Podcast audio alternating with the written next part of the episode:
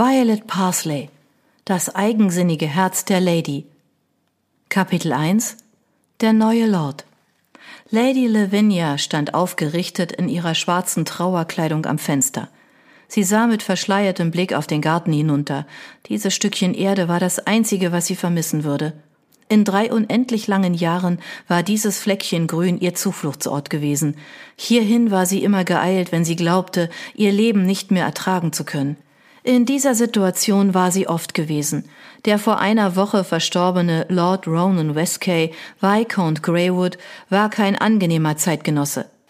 Hätte man ihn mit drei Worten beschreiben müssen, dann würden sie reich, arrogant und unbeherrscht lauten. Letztere Eigenschaft hatte sich in den Jahren der arrangierten Ehe ständig verstärkt.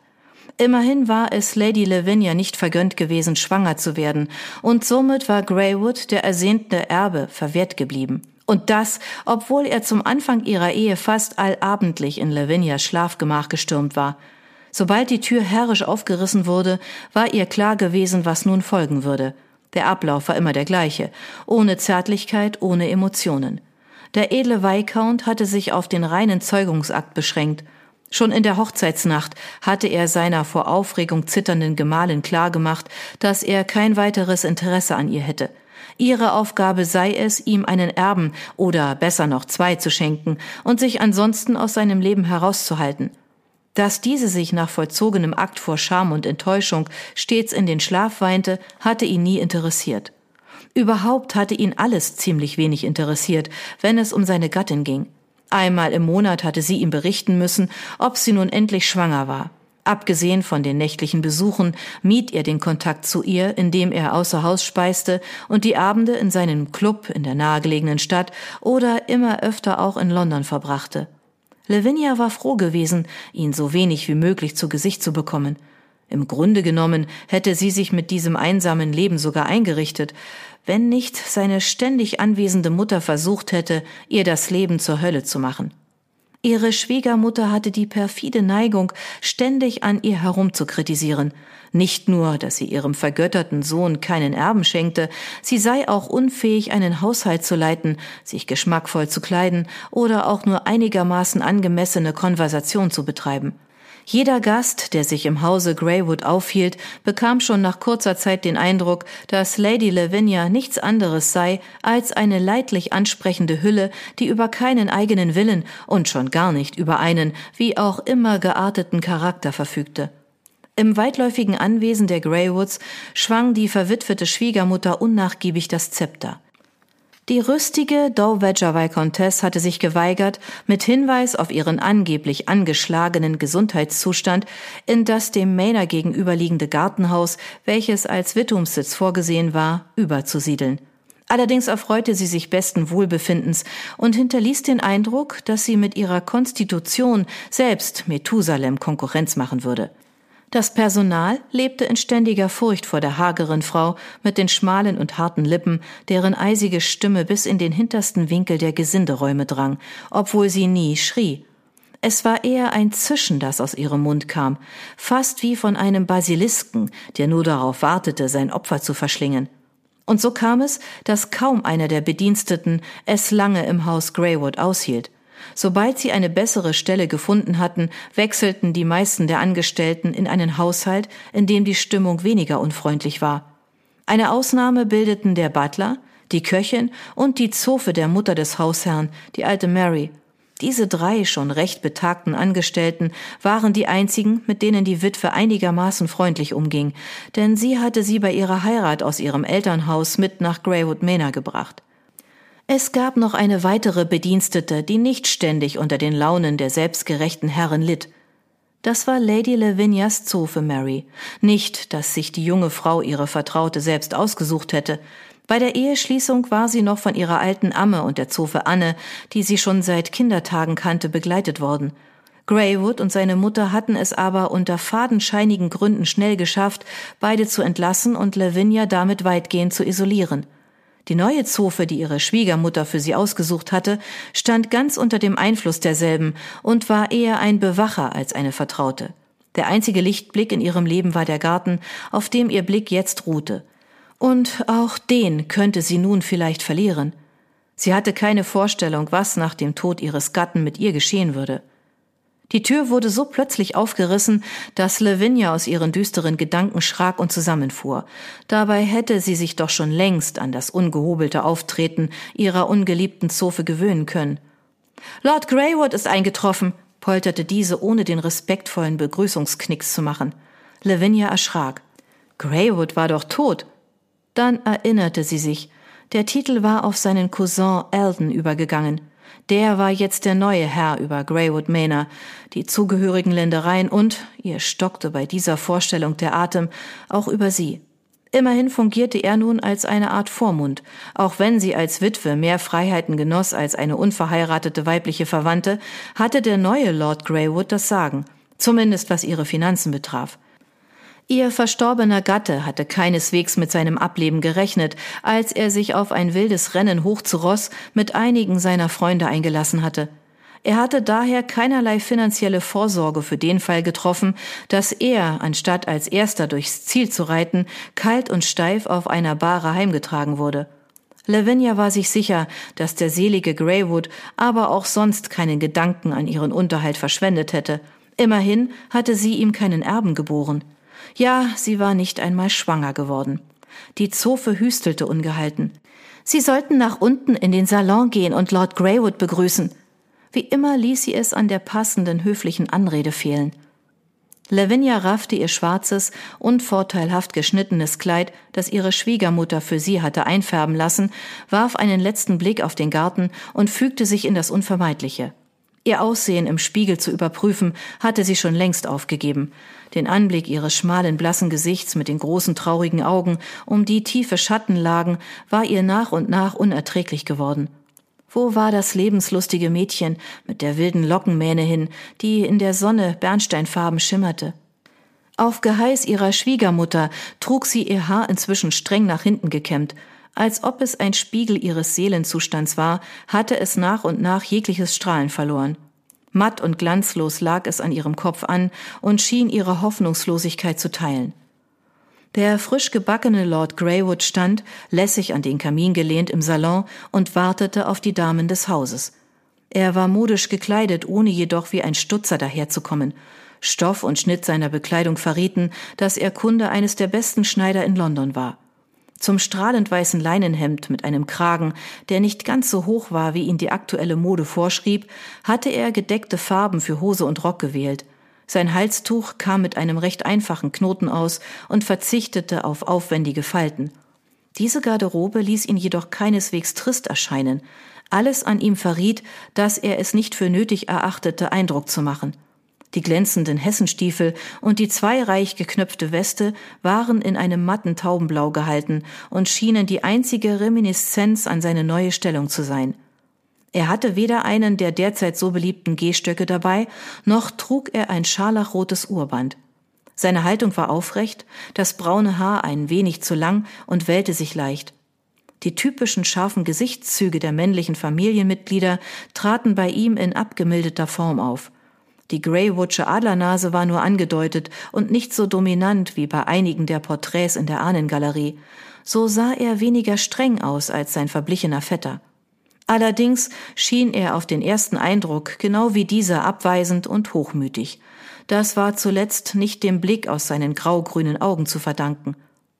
Er hatte viele Stunden damit verbracht, sich einen gelangweilten Ausdruck zuzulegen, der ihn wie eine Schutzmauer vor allzu vertraulichen Begegnungen umgab. Auch wenn man es ihm nicht ansah, er fühlte sich momentan reichlich unbehaglich in seiner neuen Rolle. Sein Cousin hatte sich bester Gesundheit erfreut. Mit seinem Ableben war nicht zu rechnen gewesen. Die Ehe zwischen dem vorherigen Lord und seiner Gattin bestand erst seit drei Jahren, da war es nicht ungewöhnlich, dass es noch keinen unmittelbaren Erben gab. Er hatte fest damit gerechnet, dass sich dieser Umstand jedoch bald ändern würde. Hinter vorgehaltener Hand galt der fünfte Lord Greywood nicht als besonders häuslich. Vielleicht hatte er seine Gattin nicht besonders geschätzt und sein Vergnügen außerhalb des eigenen Ehebettes gesucht. Er hatte die Witwe seines Cousins nur ein einziges Mal gesehen und konnte sich kaum an das blasse, aufgeregte Kindchen erinnern. Aus gesellschaftlichen Gründen, dem guten Ton zuliebe, war man nicht umhingekommen, ihn zur Hochzeit einzuladen, obwohl zwischen ihm und dem Bräutigam sowie dessen Mutter kein gutes Verhältnis herrschte. Beide hatten dem Sohn des jüngeren Bruders seiner verblichenen Lordschaft keine Sympathie entgegengebracht. Schließlich war seine Mutter eine bürgerliche Krämertochter gewesen, deren Vater zwar viel Geld, aber keinen entsprechenden Stammbaum vorwies. Die Familie seiner Lordschaft hatte es Eldon immer spüren lassen, dass er weit unter den Verwandten stand. Da hatten ihm auch das viele Geld seiner Mutter und der Besuch der besten Schulen nichts genützt. Er war nicht standesgemäß, und das rieb man ihm bei den wenigen Begegnungen mit der Familie seines Vaters schonungslos und mit unverhohlener Schadenfreude unter die Nase. Seine Tante tat sich dabei durch besondere Boshaftigkeit hervor und ließ keine Gelegenheit aus, um ihr Missfallen über die unerwünschte Verwandtschaft kundzutun. Bei der Hochzeit seines Cousins hatte sie es mal wieder besonders arg getrieben, und Eldon hatte sich geschworen, nie wieder einen Fuß in dieses Haus zu setzen. Daran hatte er bis heute festgehalten. Aber nun war er wieder hier, und er war der neue Hausherr, und schon begannen seine Sorgen. Was sollte er nur mit den weiblichen Wesen anfangen, die ihm sein Cousin gleichsam mit dem Erbe hinterlassen hatte? Viel Freude würde er sowieso nicht an seiner neuen Stellung haben. Die Ländereien seines Vetters waren schlecht geführt, mit Hypotheken belastet und wenig ertragreich. Er würde einen Teil seines zum Glück schier unerschöpflichen Vermögens opfern müssen, um Ordnung zu schaffen. Immerhin war er der Meinung, dass man als Lord seinen Untergebenen gegenüber eine gewisse Verpflichtung hatte. Er würde die Misswirtschaft, die allenthalben auf den zu Greywood gehörenden Gütern herrschte, beenden und das Land zu neuer Blüte führen. Der neue Lord Greywood beugte sich nach unten, um der schwarzen Labrador-Hündin, die zu seinen Füßen lag, über den Kopf zu streicheln. Ach, Blackie, was soll ich nur mit den Weibsbildern anfangen? Die bringen doch nur Ärger. Das Tier hob seinen Kopf, wedelte mit dem Schwanz und schien zu grinsen. Ja, lach mich nur aus. Du bist das einzige weibliche Wesen in meinem Leben und weißt genau, dass ich keines dieser Geschöpfe in meiner Nähe haben will. Entweder sind sie bösartige Harpyen, falsche Schlangen oder hohlköpfige Puppen, deren Geschwätz mir den letzten Nerv raubt. Ich habe nicht die Absicht, ihnen den letzten Nerv zu rauben. Lady Lavinias Stimme drang leise, aber bestimmt an sein Ohr. Verflixt. Während er sich mit dem Hund beschäftigt hatte, war sie von ihm unbemerkt ins Zimmer getreten. Seine ohnehin schon miese Laune verschlechterte sich noch mehr. Schleichen Sie sich immer so an, blaffte er. Bisher war es in diesem Haus nicht üblich, mit den Türen zu knallen, um auf sich aufmerksam zu machen, konterte sie. Greywood starrte sie wütend an.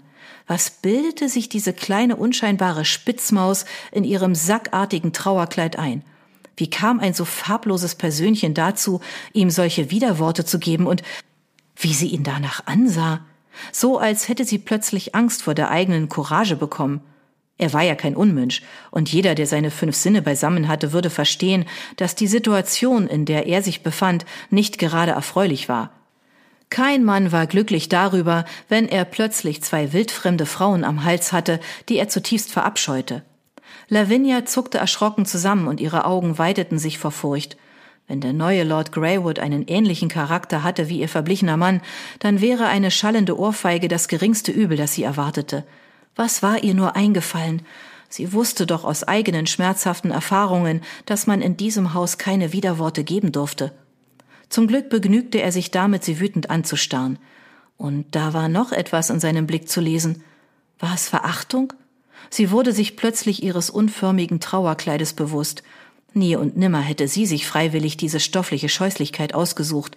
Aber da ihr der selige Lord Greywood so gut wie kein Nadelgeld zugestanden hatte, blieb ihr nichts anderes übrig, als das zu tragen, was ihre boshafte Schwiegermutter für sie anfertigen oder meist einfach nur umarbeiten ließ sich in einem ihrer schlichten Sommerkleider, die sie noch von früher besaß, oder von den sogenannten Verschönerungsarbeiten der Dowager Wine Countess gerettet hatte, so kurz nach der Beisetzung auch nur vor dem Personal sehen zu lassen, wäre undenkbar gewesen. Die Moderegeln schrieben es vor, dass sie als Witwe ein Jahr und einen Tag nur schwarze Kleidung tragen sollte. Daran würde sie sich halten, hatte sie sich vorgenommen. Auch wenn sie hier auf dem Land weit ab vom Ton lebte, war es besser, nicht gegen die geltenden Moralvorstellungen zu verstoßen. Lavinia machte sich keine Illusionen darüber, dass die Angestellten auf Greywood Manor nicht wussten, wie es um ihre Ehe bestellt gewesen war. Aber sie wollte nicht den kleinsten Anschein nach außen dringen lassen, dass der Tod ihres Gatten in Wahrheit eine Erleichterung für sie war. Sie würde die Rolle der trauernden Gemahlin annehmen und niemand sollte daran zweifeln können. Immerhin trauerte sie wirklich. Um die Jahre, die sie in einer lieblosen Ehe gefangen gewesen war, die zunehmend von Gewalt geprägt gewesen war. Wenn sie wenigstens ein Kind gehabt hätte, an dem sie sich hätte erfreuen können. Aber dieser Trost war an ihr vorübergegangen. Greywood hatte seine ehelichen Pflichten zuletzt immer seltener eingefordert, denn sein ständiger Alkoholgenuss hatte ihn zunehmend daran gehindert, seinen Mann zu stehen. Allerdings hatte er ihr die Schuld daran zugeschoben, denn er hatte sie als reizlos und kalt wie ein Frosch bezeichnet. Sie war ohnehin nicht sonderlich auf seine plumpen Aufmerksamkeiten erpicht gewesen und hatte ihm das einmal kurz vor seinem Tod unmissverständlich zu verstehen gegeben. Mit Schaudern erinnerte sie sich daran, wie er sie darauf in grün und blau geschlagen hatte. Als sie wimmernd in der Ecke gelegen hatte, war er über sie hergefallen und hatte, berauscht von seiner Macht, endlich wieder einmal die Ehe vollziehen können. Lavinia versuchte, sich nicht vor Entsetzen zu schütteln, als sie daran dachte. Der neue Lord Greywood bemerkte die Veränderung, die in seiner unscheinbaren Widersacherin vorgegangen war. Sie war zusammengezuckt. Recht so. Sie sollte sich bloß nicht einbilden, dass sie ihm auf der Nase herumtanzen könnte. Er würde sie irgendwo weit weg hin verbannen, so dass sie ihm nie wieder unter die Augen käme. Natürlich würde sie genug Nadelgeld erhalten, damit sie ein relativ sorgloses Leben führen könnte. Vielleicht widmete sie sich wohltätigen Aufgaben, engagierte sich für Waisenkinder oder im Tierschutz. Auch dafür würde er, wenn es sein musste, Geld bereitstellen. Hauptsache, er hatte nichts mehr mit ihr zu schaffen. Notfalls konnte er ihr auch eine kleine Mitgift aussetzen, und irgendein trotteliger Dorffahrer wäre so dumm, sie dann zur Gattin zu nehmen. Das erschien ihm als die idealste Lösung. Damit hätte er sie sich ein für allemal vom Hals geschafft. Während er überlegte, welches der ihm durch das Erbe zugefallenen Güter entfernt genug für diese Pläne schien, ging die Tür erneut auf. Diesmal wurde sie nicht lautlos bewegt, sondern öffnete sich mit Schwung und einem Geräusch, das keinen Zweifel daran ließ, dass die Hausherrin eintrat. Zumindest benahm sich die Dame so, als wäre sie das noch immer. Greywood konnte im letzten Moment verhindern, dass er missbilligend die Augenbrauen zusammenzog. Stattdessen verbeugte er sich leicht, gerade so, um es nicht als unhöflich gelten zu lassen. Er blickte die Eingetretene mit einem ausdruckslosen Gesichtsausdruck an, dem man nicht ablesen konnte, wie sehr er diese Frau verabscheute. Mein Beileid, verehrte Tante. Er sprach mit fester Stimme, der man keine Emotionen entnehmen konnte, und war stolz auf sich.